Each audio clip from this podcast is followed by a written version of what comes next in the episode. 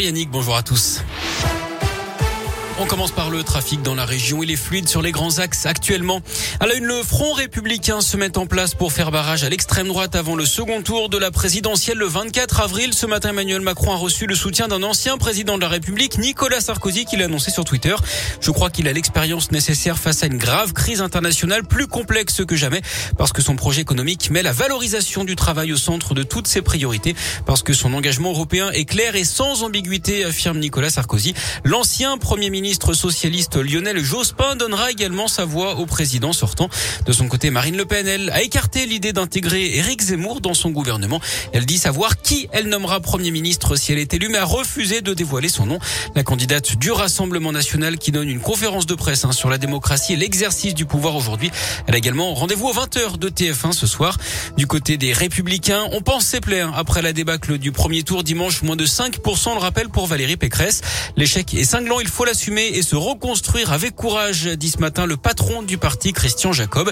Notez que la ministre déléguée au logement, Emmanuel Vargon, soutien d'Emmanuel Macron. Elle sera présente dans la région ce soir pour une réunion publique à partir de 19h au Puy-en-Velay en Haute-Loire. Dans l'actu régionale, ce très gros incendie dans l'Allier ce matin, le bâtiment d'un ancien karting a pris feu à Varennes sur Allier.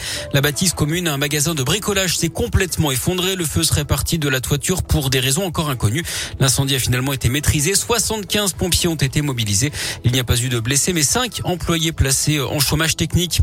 Une terrible découverte dans un appartement au sud de Lyon. Une petite fille de 7 ans semble avoir été laissée seule depuis plusieurs semaines. Dans le logement de la nourriture pourrie dans un frigo débranché et des détritus sur le sol. En début de semaine dernière, la fillette s'était échappée du domicile pour aller rejoindre des amis à l'école. Un signalement avait tout de suite été effectué. Elle a été placée dans une structure d'accueil. Sa mère et son beau-père devraient faire l'objet d'un accompagnement social d'après le progrès. On parle de sport avec du basket et du spectacle ce soir à la Vacheresse avec la 28e journée de proie et ce derby entre la chorale de Rouen et Lasvel. Les Rouennais 13e face au Villeurbanais 3e, double champion de France en titre. Ce sera à partir de 20h. La Gielbourg elle sera en déplacement sur le parquet de Gravelines Dunkerque.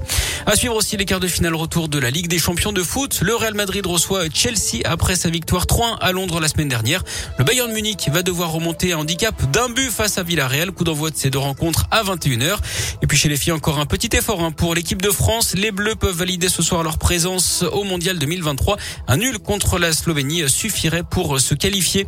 Et puis c'est l'appartement le plus cher de Lyon et peut-être de la région. Hein. Il est à vendre 3 450 000 euros. Il est situé au 14e et dernier étage de la, cour, de la tour Icône dans le quartier de la Confluence. 216 mètres carrés habitables, une terrasse de 330 mètres carrés avec piscine chauffée, trois garages privés au sous-sol, 16 000 euros le mètre carré.